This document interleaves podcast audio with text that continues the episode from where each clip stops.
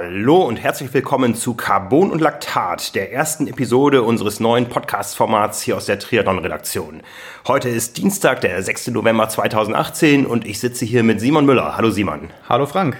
Simon, Carbon und Laktat, das ist unser neues Format. Was können unsere User von uns erwarten hier? Ja, wir haben ja irgendwann angefangen, ähm, uns mit Podcasts generell zu beschäftigen und gesagt, wir sollten das auf jeden Fall tun, äh, weil das Format einfach Möglichkeiten bietet, die wir vorher noch nicht hatten mit Online und Print.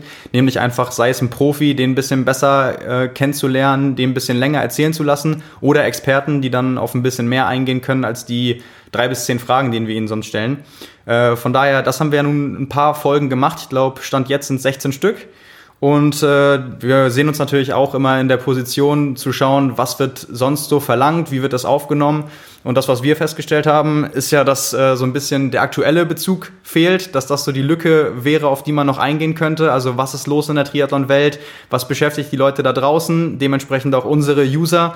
Ähm, und ja, haben wir uns ja jetzt gedacht, äh, so ein neues Format, in dem wir genau darüber sprechen wollen. Was liegt gerade an? Welche Rennen sind? Welche News gibt es? Was ist los in der Szene? Was ist auch bei uns los in der Redaktion? Welche Termine haben wir wahrgenommen? Wo waren wir? Mit wem haben wir uns unterhalten? Was für ein Equipment testen wir gerade? All solche Geschichten äh, wollen wir dann hier aufgreifen. Und zum Namen Carbon und Laktat, zwei Dinge, die jeden Triathleten irgendwie beschäftigen oder beschäftigen sollten hoffentlich. Ähm, ja, glaube ich, von daher so ein bisschen äh, passend auf jeden Fall und schauen wir mal, wo uns das jetzt hintreibt hier. Genau, also ihr könnt uns hier zukünftig in wechselnder Besetzung erwarten. Wie gesagt, heute Simon Müller und ich. Simon ich versuche mal dich vorzustellen. Früher hätte ich gesagt, als ich in deinem Alter war, du bist das wandelnde Lexikon des Triathlons. Lexika gibt es nicht mehr. Ich nenne dich jetzt mal das wandelnde Wiki des Triathlons und das passt ganz gut, weil äh, ein Wiki ist erstmal verdammt schlau und Wiki heißt auf Hawaiianisch auch nochmal verdammt schnell und das passt, glaube ich, beides ganz gut zu dir. Ja, äh, danke für die Blumen. Ich gebe mir bei beiden Sachen äh, die größtmögliche Mühe. ja, dann legen wir gleich mal damit los.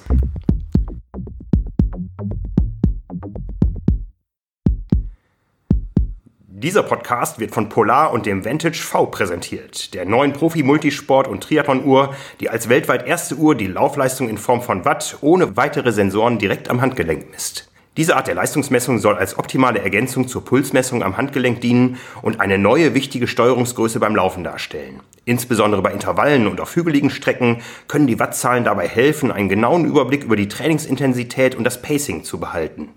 Die neue Vantage-Serie ist ab sofort im Handel erhältlich.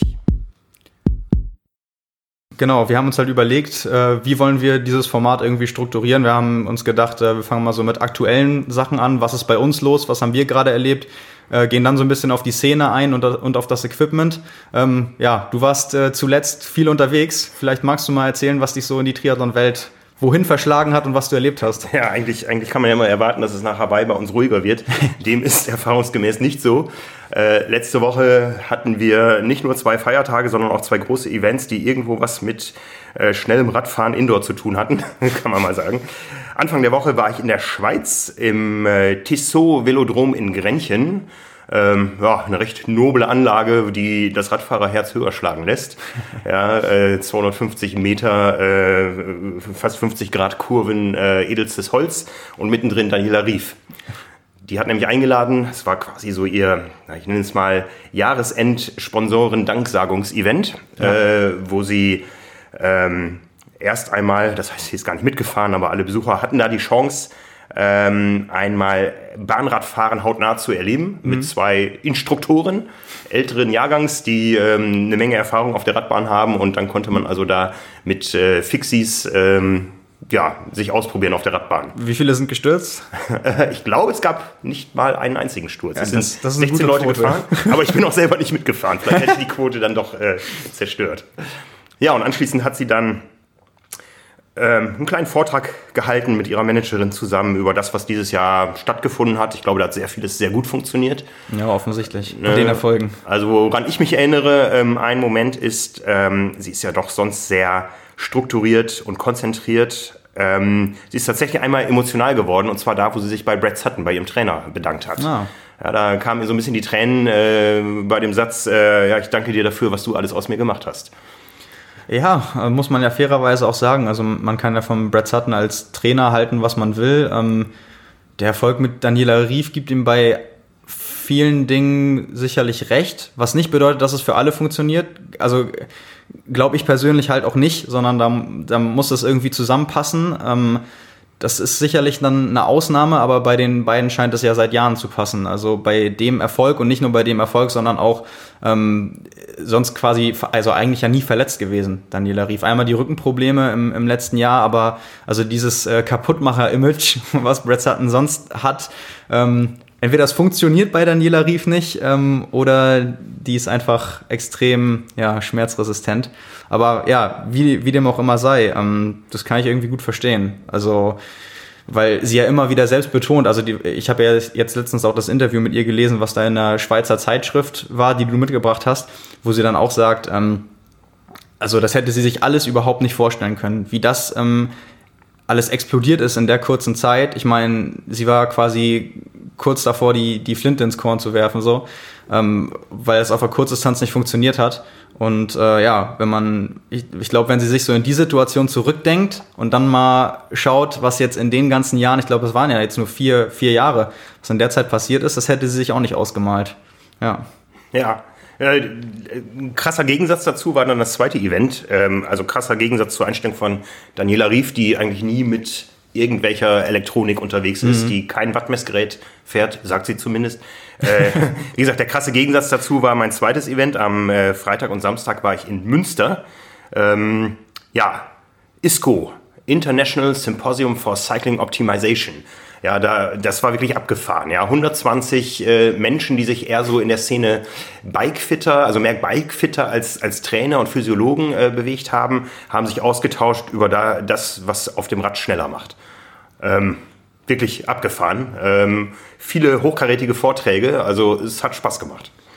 Was konntest du da als jemand, der ähm sag mal so, du hast ja selbst gesagt, irgendwie ein paar Jahre hast du dich da so rausgehalten, weil du selbst nicht so ambitioniert Sport mehr oder Triathlon gemacht hast, aufgrund deiner Position, kann glaube ich auch jeder nachvollziehen. Und dann kam ja der Ironman Hamburg und dann hast du alles äh, von links auf rechts gedreht oder andersrum ähm, und dich mit allem beschäftigt, was dich irgendwie schneller machen kann. Dementsprechend auch viel mit Aerodynamik und äh, bist da ja, glaube ich, stand jetzt auch wirklich gut dabei. Was konntest du also gab es Dinge, die du dann noch extrem neu lernen konntest? Ja, also ich, ich habe eine Menge gelernt in dem Jahr, wo ich mich auf Hamburg vorbereitet habe, war ja auch auf der Radbahn und so weiter.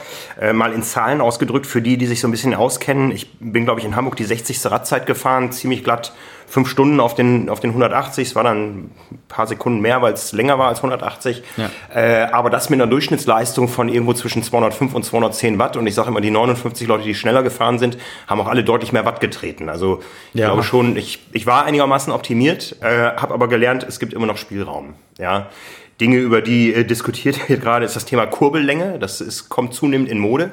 Ja. ja ähm, Beispiel Maurice äh, Clavel, der hat äh, reduziert von 175 auf 170 äh, Millimeter und will jetzt sogar auf 165 gehen.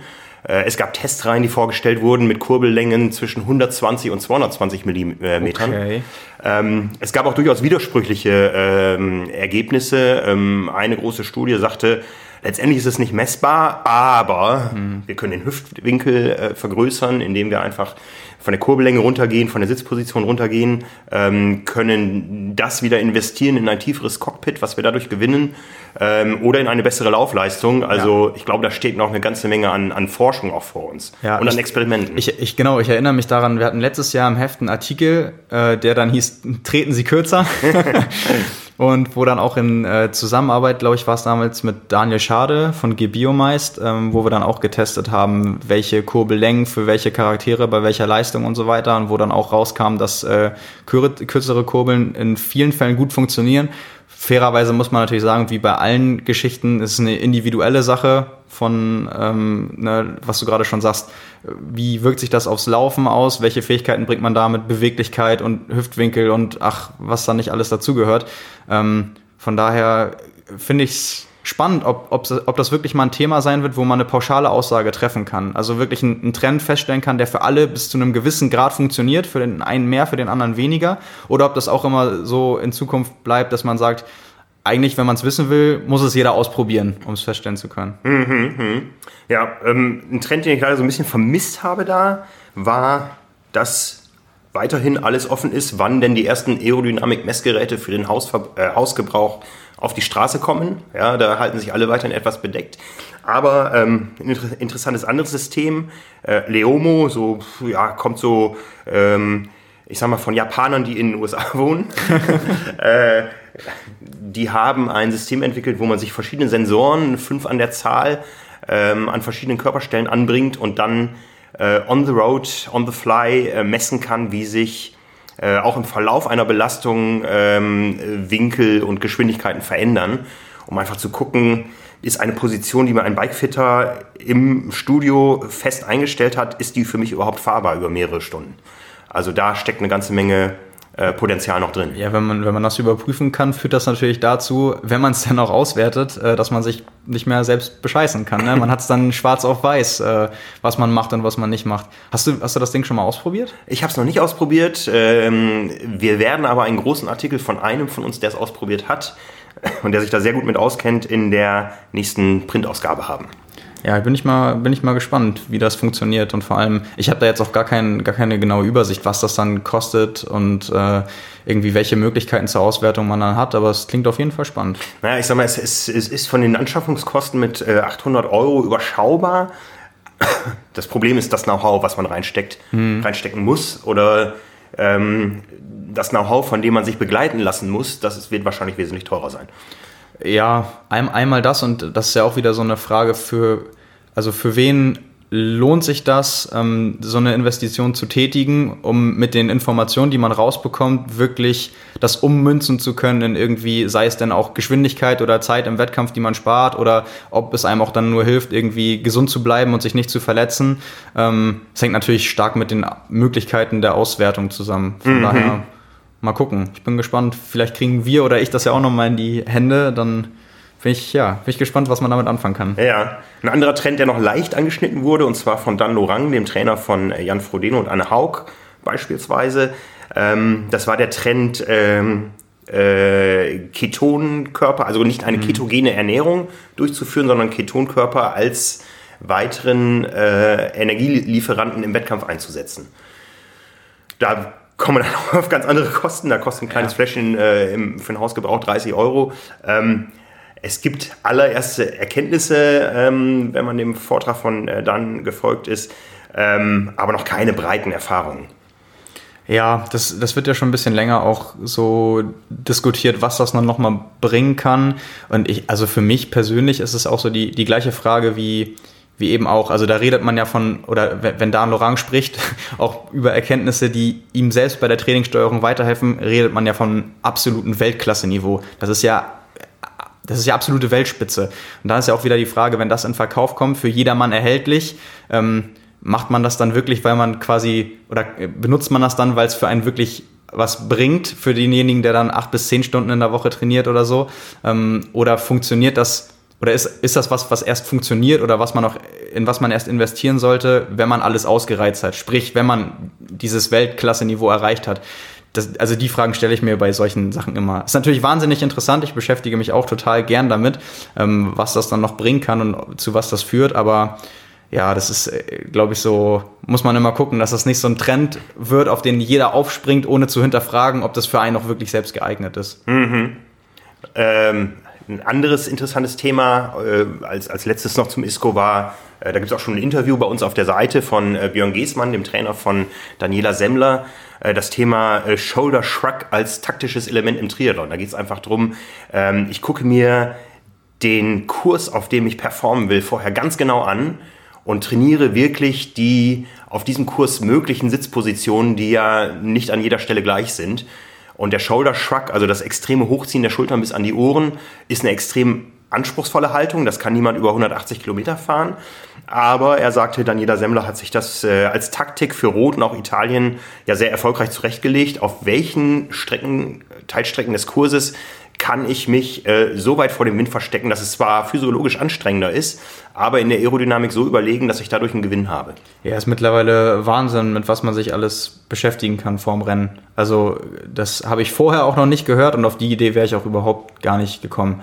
Weil ich glaube, bei den Windkanaltests, die wir zuletzt gemacht haben, äh, wo unsere, unsere Kollegen Markus und Daniel waren es, glaube ich, dann da waren, hat man ja sogar festgestellt, dass dieser Shoulder Shrug gar nicht unbedingt ähm, einen aerodynamischen Vorteil bringen muss. Also kann natürlich, wenn man dann auch weiß, dass es für einen funktioniert, dann ist es natürlich auch sinnig, aber ja, finde ich, find ich verrückt, sich vorm Rennen zu sagen, ich gucke mir die Strecke an und wie das, also ja, aber wie du schon gesagt hast, Erfolg gibt einem recht, aber da merkt man mal, in, bei welchen Schritten wir jetzt mittlerweile im Triathlon schon angekommen sind. Ja, ja, ja.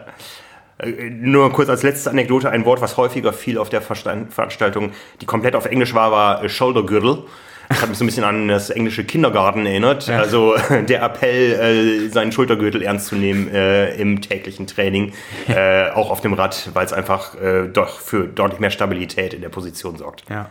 Aber wie gesagt, ich war im Hörsaal, darum habe ich das aktuelle Renngeschehen der letzten Woche komplett verpasst.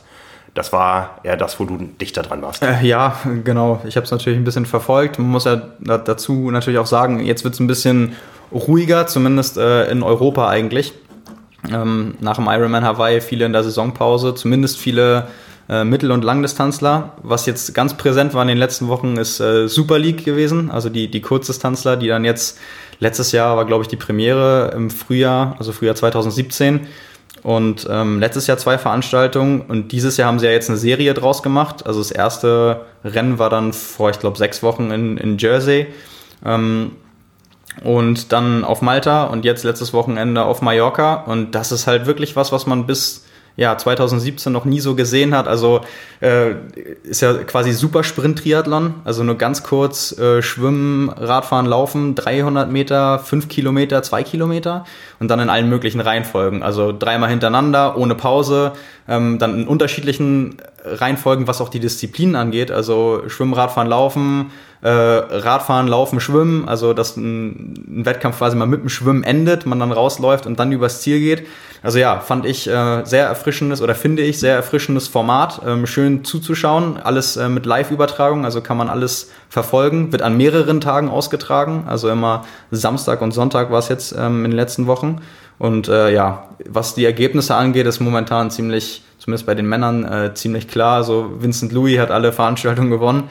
Ähm, von daher, was auch Wahnsinn ist, ähm, da gibt es jetzt in diesem Jahr zum ersten Mal eine Gesamtwertung, die ist dann äh, im, im Februar bei der letzten Veranstaltung, ist ich Februar oder Januar in Singapur zu Ende und der Gesamtsieger kriegt 100.000 Dollar Preisgeld. Also nicht nur so ein bisschen, ha, ähm, ist alles hier ne, ein bisschen Triathlon aus Spaß und mal ein bisschen die Formate durchmixen, sondern das ist äh, durchaus für die Kurzdistanzler auch sehr lukrativ da mitzumachen. Und für die Tagessieger bei den Einzelevents gibt es auch immerhin 20.000 äh, Dollar Preisgeld. Von daher, ja. Wenn man das mit zünftigen Ironman-Rennen vergleicht oder vielen anderen Veranstaltungen, ist das richtig Geld. Ja, vor allem ist es. Zumindest vom Stundensatz her. Ja, ja, ja vor, vor, allem sagen ja viele immer, auf der Kurzdistanz könnte man kein Geld verdienen. Also ich sehe es eigentlich genau umgekehrt. Wenn man sich mal so die Preisgeldauflistung anschaut, dann ist es auf der Langdistanz viel, viel schwieriger. Weil auf der Kurzdistanz teilen sich letztendlich die gleichen 10, 15 Leute immer die, die Preisgeldtöpfe und da machst du viel, viel mehr Rennen im Jahr und da kommt viel mehr bei rum. Also jetzt halt zum Beispiel Vincent Louis, zweimal 20.000 innerhalb von sieben Tagen.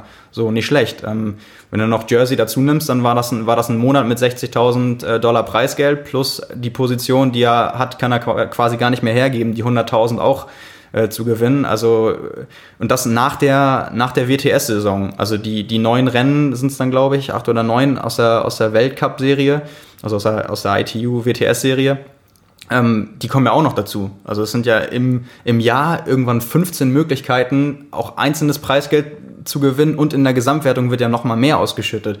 Also da haben es die Kurzdistanzler, glaube ich, zurzeit wirklich besser als die Langdistanzler. Ja, trotzdem, äh, es ist viel Geld für den Triathlon, aber wenig im Vergleich zu anderen Sportarten. Wir ja. haben die Diskussion gerade geführt mit den Lesern. Wir haben mal neulich einen Zwischenstand des äh, jährlichen Preisgeld-Rankings veröffentlicht, was die Challenge Family immer aufbereitet. Und da lagen die Spitzenverdiener nach Hawaii ungefähr bei 200.000 Dollar.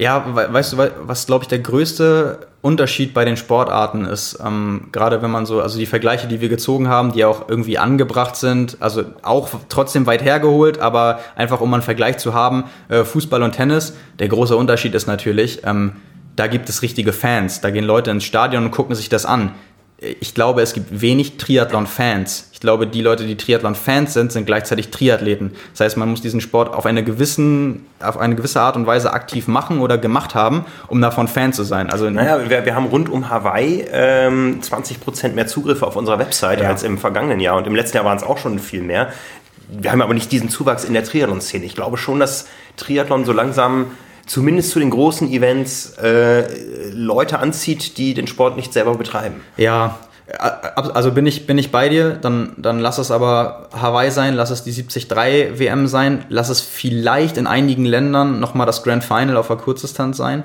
Ähm, aber im Vergleich zu, zum Fußball, wo an jedem Wochenende Mi Millionen Leute in x Ländern unterwegs sind. Also was ich damit nur sagen will, ist eigentlich, was auf der Hand liegt. Da steckt dementsprechend viel mehr Geld drin. Ähm, und Absolut. der Topf ist halt insgesamt viel, viel größer und da ist man beim Triathlon einfach äh, ja, ich, ich würde jetzt gerne sagen, noch nicht angekommen, aber ich glaube, diese Ausmaße wird das auch leider nie annehmen, so sehr ja. ich es dem Sport auch wünschen würde. Wie, wie gesagt, ich war bei Daniela Rief, da spielen dann Sponsoren eine Rolle wie äh, Erdgas, Red Bull, Mercedes-Benz, da redet man über andere Dimensionen. Breitling-Uhren, ja. ja ähm, ich glaube, da ist äh, das äh, Preis- und Startgeld eher nebensächlich. Ja, das Geld wird an anderer Stelle verdient. Ja, gerade, gerade wenn wir bei den, bei den Weltklasse-Athleten sind, die sich ja auch, die zwar noch am ehesten vom Preisgeld leben können, aber dadurch, dass sie die Rennen halt gewinnen, in erster Linie sich über ganz andere Sponsoren finanzieren können als der Rest der Triathlon-Szene. Ja, ja. Was war sonst noch los in der Rennszene? Ironman Florida, früher eine große Nummer, dieses Jahr komplett unter dem Radar. Ja, weil es äh, jetzt ohne, ohne Profi-Startfeld ausgetragen wurde. Also dementsprechend gab es Age-Group-Sieger, 9 Stunden 10, glaube ich, bei den Männern, 10 Stunden 20 bei den Frauen. Ähm, relativ langsame Zeiten, in Anführungszeichen muss man ja eigentlich sagen, wo viele oder wo eigentlich bei jedem anderen Ironman-Rennen, nicht bei jedem, aber bei den meisten äh, es Age-Grouper gibt, die unter neun Stunden finishen, teilweise auch deutlich und auch unter zehn bei den Frauen. Und gerade von Florida, das Rennen hat ja so ein bisschen den Ruf als schnellste Radstrecke, komplett flach. Ähm, ja, muss man halt sagen, dass die äh, Bedingungen in diesem Jahr ziemlich ja, schwierig waren. Gerade irgendwie im, im, Verlauf des Tages mit extrem viel Regen. Also die, ähm, die nicht mehr Daylight-Finisher äh, mussten über eine Ziellinie laufen, die quasi so aussah wie die Straßen äh, von Venedigs Innenstadt beim Venedig-Marathon. Oh ja, die Bilder gingen durchs Netz. Ja. ja. das war nicht mehr schön. Also jeder, der da mit einer Bestzeit äh, geliebäugelt hat, konnte das, glaube ich, mal so richtig knicken. Äh, von daher, aber immer noch eine riesige Veranstaltung. Also deutlich über 2000 Athleten am Start. Ähm, Genau. Und äh, was sonst noch so los war, Nusa Triathlon, also die, die Triathlon-Saison hier neigt sich ja jetzt dem Ende zu, beziehungsweise ist quasi ja jetzt zu Ende. Und äh, da fängt sie ja mehr oder weniger gerade erst richtig an. Und äh, ist ja immer eine ziemlich traditionsreiche Veranstaltung, wo viele Australier dann das als Heimrennen nutzen, also viele Profis. Und äh, da ist es jetzt Ashley Gentle gelungen. Also es ist eine olympische Distanz ohne, ohne Windschattenfreigabe ähm, zum sechsten Mal zu gewinnen und äh, das hat sie ganz besonders gefreut, weil sie damit äh, ihr Idol, wie sie gesagt hat, überholen konnte. Das ist Emma Frodeno, äh, ehemalige Snowsill, die hat fünfmal gewonnen, sie hat jetzt sechsmal gewonnen und ist äh, damit jetzt alleinige Spitzenreiterin. Ja, so viel, so viel so vom Rennen geschehen. Ja, ansonsten gab es noch eine Veranstaltung in Nürnberg. Die Deutsche Triathlon Union hat getagt, hat gewählt, hat äh, Martin Engelhardt als Präsident wiedergewählt. Ich finde es relativ ruhig inzwischen um die DTU. Es gab sehr aufgeregte Zeiten und ich glaube, Engelhardt hat viel Verdienst daran, dass, äh, dass es ruhig geworden ist. Aber es gibt auch einen neuen Bundestrainer bei der DTU. Ja, genau, Fares Al-Sultan. Ja, Überraschung? Fragezeichen? Ja, für mich schon. Also gerade auch, auch ja. in, in der Position als Trainer von, von Patrick Lange.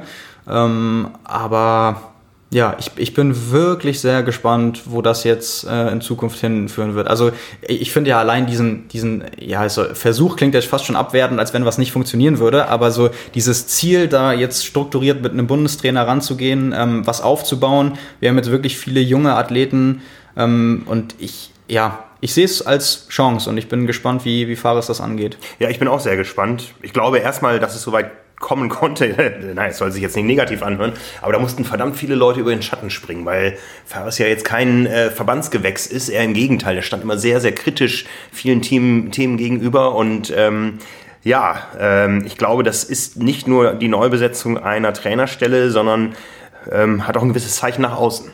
Ja, absolut. Also vielleicht was auch dieses Umdenken angeht, weil ich glaube, Fares ist niemand, der sich äh, also ich glaube, Fares ist jemand, der hat eine Vorstellung und der will das auch gern so durchsetzen. Und das muss ja auch von anderer Seite akzeptiert werden, ja. dass, es, dass da jemand sein eigenes Denken hat. Und ähm, ich glaube, das wäre nicht zu jeder Zeit äh, möglich gewesen. Äh, ich habe ja auch mit Dan mal drüber geredet im Podcast, ähm, dass er einfach andere Vorstellungen hatte, als die Frage war, wird er Bundestrainer? Und ähm, er, er, konnte das nicht so umsetzen, wie er das sich gewünscht hätte. Und deswegen ist er nicht Bundestrainer geworden oder hat er, auf, hat er aufgehört. Ähm, von daher ich glaube nicht, dass Fares da ein anderes Denken hat, sondern der wird sich auch seine Gedanken machen und seinen eigenen Weg da einschlagen. Ähm, ja, finde ich sehr gut und richtig und finde ich auch irgendwo, dass es sein muss, um da vorwärts zu kommen und was zu verändern, dass es jetzt in die Richtung geht. Und ähm, ja, mal gucken, wo das kurzfristig, mittelfristig und langfristig hinführt. Ja, es ist sicher ein Motivationsfaktor. Ich könnte mir vorstellen, dass da einige Athleten im, in den jüngeren Kaderklassen sind oder in den mittleren, die wegen Fares mal angefangen haben mit Triathlon. Ja, das stimmt. Das, äh, daran habe ich jetzt gar nicht gedacht. Also ich habe, es gibt ein schönes Zitat. Ähm, ein Tra Trainer ist äh, jemand, der, also jetzt sinngemäß wiedergegeben, nur, also zum kleinen Teil nur jemand, der dir sagt, was du tun sollst, aber zum viel größeren Teil Motivator ähm, oder Inspiration. Und ich glaube, das ist ein ganz großer Punkt. Ich, ich, ich stelle mir das sowieso bei vielen, also einige Nationen, jetzt äh, mein Lieblingsbeispiel, die Norweger, die machen halt wirklich was anders aber viele andere machen mehr oder weniger die gleichen Dinge. Es ist nur die Frage, wie motivierst du deine Athleten? Wie hältst du die bei Laune?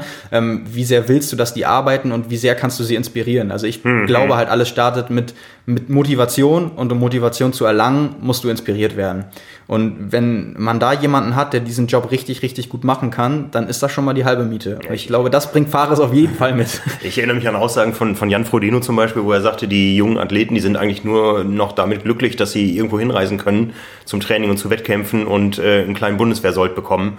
Ähm, mhm. Da sind nicht mehr diese großen Ziele. Vielleicht kann er da was bewegen. Ja, ich würde es mir wirklich wünschen für, für, die, für die Leute, für den Sport und ähm, das, was du gerade angesprochen hast, ist ja eine Diskussion, die geht ja noch viel weiter. Die fängt ja nicht im Triathlon an, die fängt ja quasi bei Sport Deutschland an. Da könnte man jetzt stundenlang drüber reden, dass die, die Förderung nicht da ist und dass die Motivation viel zu klein ist. Im Triathlon, aber auch, auch in der Leichtathletik beispielsweise. Da würde ja niemand auf die Idee kommen. Also du stehst ja irgendwann vor der, vor der Frage, was machst du mit deinem Leben? Gehst du in den Profisport und gehst dieses Risiko ein, was es ja definitiv ist? Oder ähm, kehrst du dem irgendwann den Rücken zu. Und ich glaube, da ist dieser Anreiz in, in Deutschland, in, unter anderem im Triathlon, aber auch in anderen Sportarten viel zu klein, um zu sagen, hey, das lohnt sich, ich mache das. So, sondern das Risiko ist zu groß und viele Leute springen ab. Und ähm, ja, das hat natürlich extrem mit der Förderung, mit den Geldern zu tun. Aber wenn da jetzt jemand ist, der sagen kann, hey, irgendwie ähm, macht das mal und Leute dazu ermutigt und das irgendwie jetzt ähm, vielleicht auch wachsen kann, dann wäre das natürlich eine sehr schöne Entwicklung. Ja, Bleiben wir beim Thema Trainer. Da hat sich so ein bisschen das Karussell gedreht oder es dreht sich momentan äh, an prominentesten Stellen. Ja. Lionel Sanders sucht oder hat einen neuen Coach. Ja, Lionel Sanders. Du bist es nicht? Ich bin es leider nicht. Ich bin ja bekennender äh, Lionel Sanders Fan, muss ich ja sagen, bei aller, aller Neutralität, die ich wahren muss in meinem Beruf. Ähm, aber das hat schon angefangen, bevor ich hier angefangen habe zu arbeiten. Von daher möchte ich mir da selber gerne treu bleiben. Und ähm, ja, also äh, jetzt im, im letzten Video, was er äh, rausgebracht hat, äh, hat er eine unglaubliche Selbsterkenntnis erlangt, indem er gesagt hat, er ist ein sehr äh, schwarz-weißer Charakter. Also er neigt dann dazu, wenn was nicht funktioniert, alles komplett umzuwerfen. Und das war ja bei anderen Rennen schon so, die nicht funktioniert haben. Jetzt in, in Oceanside, dieses Jahr, als Jan Frodeno ihn geschlagen hat, hat er gesagt, er muss alles anders machen. So neues Rad, neuen Rahmen, neues äh, Equipment und alles optimieren und vieles ist davon sicherlich auch richtig.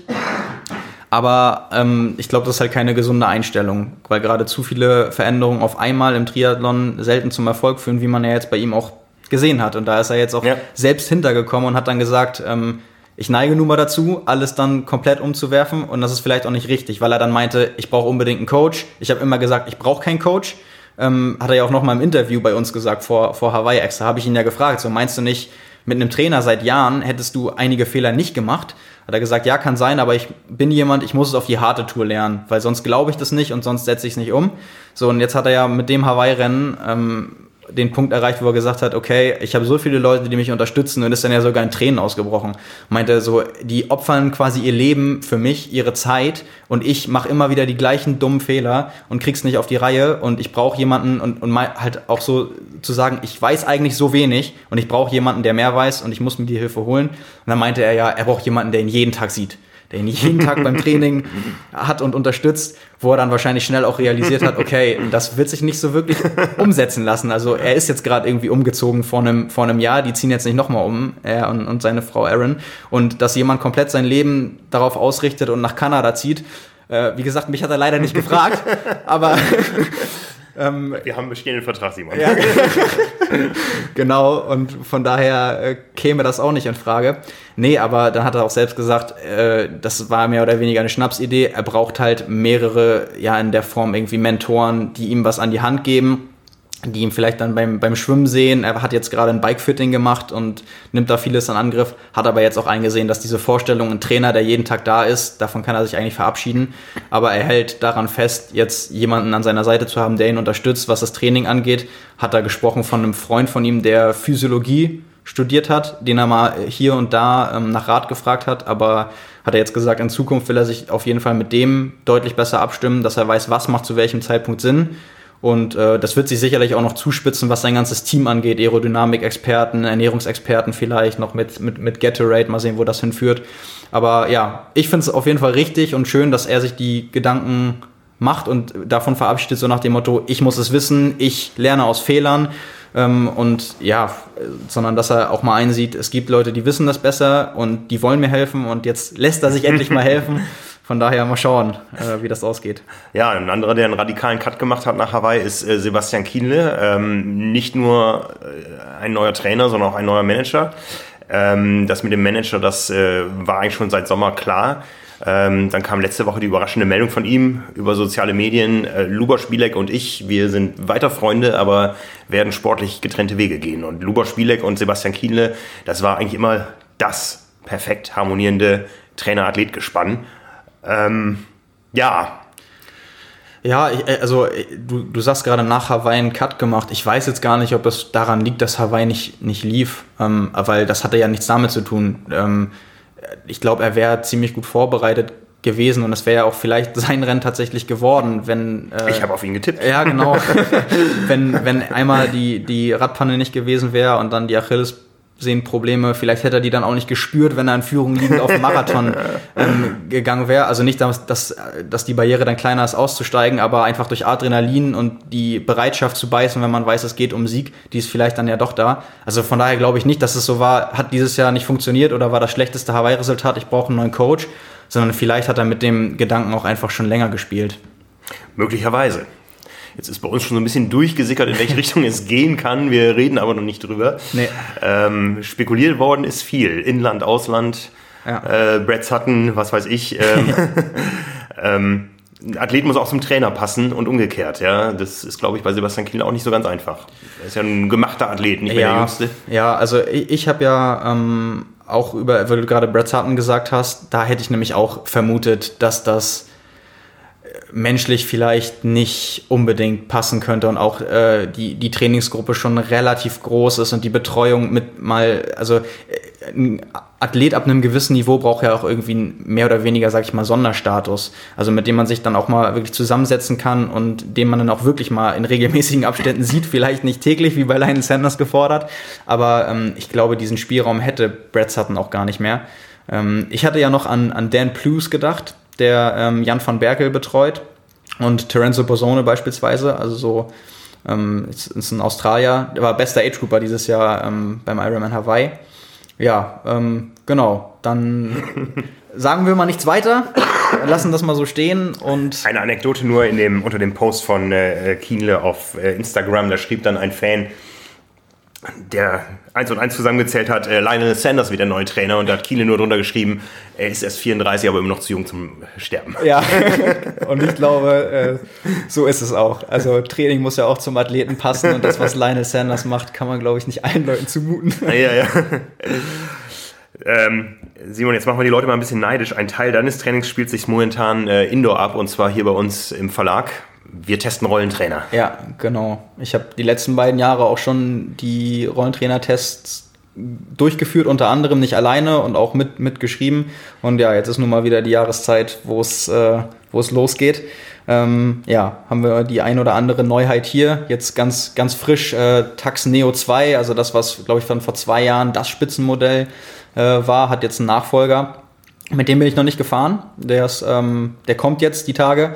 Und äh, ja, bin ich schon gespannt. Also ich fahre den, den Tax Neo selbst ähm, seitdem. Äh, bin auch jemand, der viel Indoor fährt ähm, und damit super zufrieden gewesen immer. Von daher bin ich mal gespannt, ob es spürbar ist, was der Nachfolger dann mehr kann, besser kann, was anders ist, was vielleicht besser, schlechter ist. Ähm, ja, genau. Da testen wir jetzt äh, alles hoch und runter und durch und äh, das kommt dann in der nächsten Ausgabe ja. als Equipment-Test. Ich bin bei der anderen äh, Marke. Ich äh, habe einen Elite Drivo und auch den gibt es als neues Modell hier im Haus. Ich bin noch nicht drauf gewesen. Ähm, bin auch sehr gespannt, was es da an Fortschritten gibt. Ja, also wenn man so die, die Informationen anguckt, was dann so ein bisschen mehr, sag ich mal, versprochen wird, sind das ja auch eigentlich keine essentiellen Dinge mehr. Also da wird ja nichts mehr groß anders gemacht. Das ist dann maximale Widerstandsfähigkeit ist jetzt statt 1800 Watt 2300 Watt. Wow, alle von uns, die dann über 2000 Watt treten im Training, können das Ding jetzt endlich benutzen. So, so nach dem Motto, aber so ist es ja bei, bei vielen Sachen. Ne? Das sind Kleinigkeiten, um die es dann geht und ähm, die aber auch spürbar sind an der einen oder anderen Stelle. Gerade wenn man eine Software dazu benutzt und dann mit Steigung und in, in welchen zeitlichen Abstand das reguliert werden kann, die Widerstände, dass der, der Rollentrainer dann schneller reagiert für besseres dann oder schnelleres Fahrerlebnis und je nachdem, was man dann da nutzt. Ähm, genau, werden wir alles noch direkter ja, ausprobieren. Für mich ist einer der wichtigsten Faktor ja, Faktoren ja immer die, die Lautstärkeentwicklung. Ich ja. bin zu Hause also auch schon vom Wohnzimmer in den Keller verbannt worden. Ja. Aber zum Glück gibt, gibt es WLAN bis in den Keller. ja, hast du natürlich einen großen Vorteil ja. äh, und einen großen Luxus mit auch Einfamilienhaus. Das haben natürlich nicht, nicht alle die Möglichkeit. Ja, aber, aber auch da, wie gesagt, äh, Geräuschkulisse, Vibration und so sind ein entscheidender Faktor. Ja, absolut. Also ich erinnere mich halt vor zwei Jahren beim Rollentrainer-Test haben wir uns ja einen, einen ziemlich großen Aufwand gemacht und mit unterschiedlichen Intensitäten sind wir verschiedene Stufen gefahren, weil einige Trainer, bei, bei einigen macht das nichts aus, wie stark man tritt. Das bleibt mehr oder weniger gleich laut oder leise. Ähm, bei anderen halt schon, gerade bei denen mit Magnetrolle, dieses Surren, was sich da entwickelt ähm, haben wir dann in vier verschiedenen Stufen, also vier verschiedene Leistungsklassen sind wir gefahren, haben dabei dann die Lautstärke in Dezibel gemessen, angegeben in einer, in einer Spannbreite. Das war schon sehr aufwendig, aber auch detailliert. Und da konnte man wirklich ganz klar feststellen, da erinnere ich mich echt, also teilweise Rollentrainer, die bei 300 Watt plus ähm, über 80 Dezibel hatten, das ist schon, also plus das Surren und die Vibration, die dann dazu kommt, das ist schon ordentlich. Das kann man, das kann man nicht gerade jedem Nachbar zumuten. Ja, das, das Problem ist ja eher, je lauter das Gerät ist, desto lauter musst du dann YouTube stellen und das stört dann wieder den Rest der Familie beim Fernsehen gucken. Ja, das, das kommt dann auch noch dazu. Aber ja, das ist, glaube ich, einer der interessantesten Punkte, was, was du sagst, wo da die Entwicklung hingeht. Ob man das da nochmal geschafft hat, irgendwie die, die Antriebe, also die, die Rollentrainer werden ja, je nachdem, welches Modell unterschiedlich auch an, angetrieben.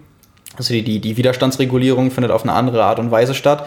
Und ob die das da jetzt nochmal geschafft haben, ähm, den Sprung Richtung leise Rollentrainer zu machen, weil wie du schon sagst, das verlangen natürlich viele. Also ja. wenn, wenn da ein Rollentrainer den Ruf hat, der ist besonders leise, dann ist der für viele, denke ich mal, gleichzeitig schon attraktiv. Was mir beim Thema, der ist unglaublich leise gerade einfällt, du hattest doch letztes Jahr einen Rollentrainer, genau. der gar nicht eingespannt wurde und wo man auch nicht das Hinterrad rausnehmen musste, Stack Zero, genau. ähm, wo das nur mit über Magneten, glaube ich, lief und der quasi das Image hatte, geräuschlos zu sein. War das wirklich so? Ja, genau. Der war äh, letztendlich Wirbelstrom gebremst. Ja. Ähm, das heißt, äh, durch äh, Ströme, die durch Magneten erzeugt wurden, innerhalb der Felge wurde das ganze Ding gebremst. Ähm, das heißt, man hat das Hinterrad drin behalten. Ähm, ja. man, braucht, man braucht ein Hinterrad, hat in das Hinterrad noch Gewichte, die rotieren, eingespannt, um okay. eine gewisse Trägheit zu erzeugen. Ja. Ähm, weil sonst, ohne diese Gewichte, äh, trittst du und hörst auf und das Ding bremst sofort runter. Mhm. Ähm, sehr interessante Sache, war super leise. Also die, äh, der wichtigste Faktor für die Geräuschentwicklung war der Pflegezustand der Kette. Ja. wenn, wenn die nicht in Ordnung ist, dann äh, hört man das. Ja. Äh, sonst hat man nichts gehört. Ähm, Problem oder für mich war es deswegen nicht attraktiv. Ich habe, wie gesagt, einen Smart Trainer und äh, bei diesem Gerät fehlt der Rückkanal. Ja, das heißt, du kannst das Ding nicht ansteuern, mhm. außer eben über den altherkömmlichen Weg, äh, Gangschaltung und so weiter. Ähm, und für ein gezieltes Training mit Intervallen und so deswegen nicht geeignet. Hast du dein Training auch so genutzt auf dem Rollentrainer, dass du die Intervalle voreingestellt hast? Ja. Also meinetwegen dreimal, dreimal 20 Minuten 260 Watt und du hast äh, auf der Software vorprogrammiert, er hält den Widerstand auf 208, äh, 260 oder was ich gerade gesagt habe, Watt und du musst es nur durchfahren? Genau, genau. Also okay. bei meiner ersten sportlichen Karriere äh, Mitte der 90er, da hat Radtraining Indoor einfach null Spaß gemacht. Ja. Und inzwischen ähm, kann man sich A, wunderbar unterhalten und B, eben sehr, sehr gezielt aussteuern. Also ich bin ein echter Fan geworden. Ja, Leider bin ich momentan immer noch verletzt, aber ich greife wieder an, liebe Leute. Ich greife wieder an. ja, und da wird dir ein Rollentrainer, ein vernünftiger, sicherlich auch bei helfen. Auf jeden Fall. Ja, von daher, das liegt, äh, das liegt gerade so in der Redaktion an, was die Equipment-Tests angeht oder die nächste Ausgabe. Ansonsten, unsere Kollegin Helena war auf Mallorca, hat äh, beim Longcourse-Weekend teilgenommen. Ähnlich verregnet wie der Marathon in Venedig und äh, der, der Ironman Florida. Ja, ähm, genau. Also das, das Format vielleicht erklärt, wenn der eine oder andere das nicht kennen sollte. Ähm, Triathlon Langdistanz ähm, absolviert an drei verschiedenen Tagen jeden Tag eine Disziplin. Also an einem Tag Schwimmen, an einem Tag Radfahren, an einem Tag Laufen. Ähm, für die ganz harten Leute auch mit der Ironman Distanz ähm, werden allerdings auch kürzere Strecken angeboten. Also ähm, alles kann, nichts muss. Ein, ein Format, das kommt. Ja, es gibt auch äh, verschiedene Ansätze in Deutschland, von denen wir gehört haben, dass sowas kommen wird. Ähm, wir sind gespannt. Ja, ich finde, ähm, das ist äh, extrem gut für Leute, die sich so ein bisschen an die Langdistanz ranwagen wollen, weil die müssen das natürlich nicht voll Gas absolvieren und was man dazu auch sagen muss. Also selbst wenn man alle kompletten Strecken macht, also 3,8 Schwimmen, 180 Radfahren und einen Marathon laufen, ähm, es ist zum Beispiel beim, beim Radfahren, es ist kein Einzelzeitfahren. Also da waren jetzt in diesem Fall, hat Helena erzählt, auch ähm, Zeitfahrräder verboten. Also das ist nicht so, dass man da alleine dann durch die Berge Mallorcas jagt, ähm, und, sondern das ist dann quasi mit dem Rennrad eine Gruppenfahrt. Also da bilden sich natürlich je nach Leistungsklasse verschiedene Gruppen, aber wenn man das dann nur so erstmal mit, mit der Distanz in Berührung kommt und man nimmt das auch als lockere Trainingsausfahrt, sage ich mal, ähm, um sich daran zu tasten, vielleicht um im kommenden Jahr eine Langdistanz zu machen, ist das sicherlich eine schöne Möglichkeit. Ja, das denke ich auch. Also, wie gesagt, wir sind dran an unserer nächsten Ausgabe. Aktuell im Handel ja immer noch unser Hawaii-Special.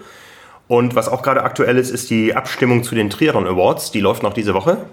Und am 1., nein, am, doch am 1. Dezember werden wir auf großer Bühne äh, in Langen die Sportlerinnen und Sportler des Jahres ehren. Also nehmt gerne noch teil an der Abstimmung. Äh, trimark.de slash Awards 2018, wenn ja, ich mich recht erinnere. Gibt auch was zu gewinnen. Gibt auch was zu gewinnen. Falls der ja. Anreiz äh, nicht groß genug ist, mitzubestimmen, wer Triathlet und Triathletin des Jahres äh, werden kann, ist das vielleicht ein Anreiz. ja, wir sind sehr gespannt.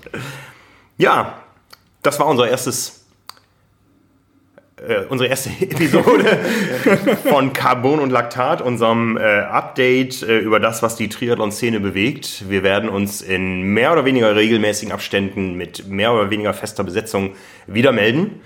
Wenn euch das Ganze gefallen hat, dann abonniert diesen Kanal oder schreibt uns eure Kommentare unter wo auch immer ihr uns gesehen oder gehört habt Facebook, äh, die gängigen Podcast-Player und so weiter. Äh, wir freuen uns da auch über weitere Anregungen, über was wir in Zukunft sprechen sollen. Genau, ähm, das ist halt was, was wir jetzt noch nicht aufgegriffen haben. Äh, Leserfragen, ähm, weil niemand wusste jetzt, dass wir diese Episode drehen. Von daher, wenn es, wenn es Fragen gibt, wenn es Anregungen für Themenvorschläge gibt, über die wir mal sprechen können, ähm, dann gerne mal her damit. Wie gesagt, über alle Kanäle. Und ansonsten melden wir uns dann wieder zurück, wenn es was Neues zu besprechen gibt. Ja, zurück an die Arbeit. ja, vielen Dank, hat Spaß gemacht und bis zum nächsten Mal. Bis zum nächsten Mal. Ciao, ciao.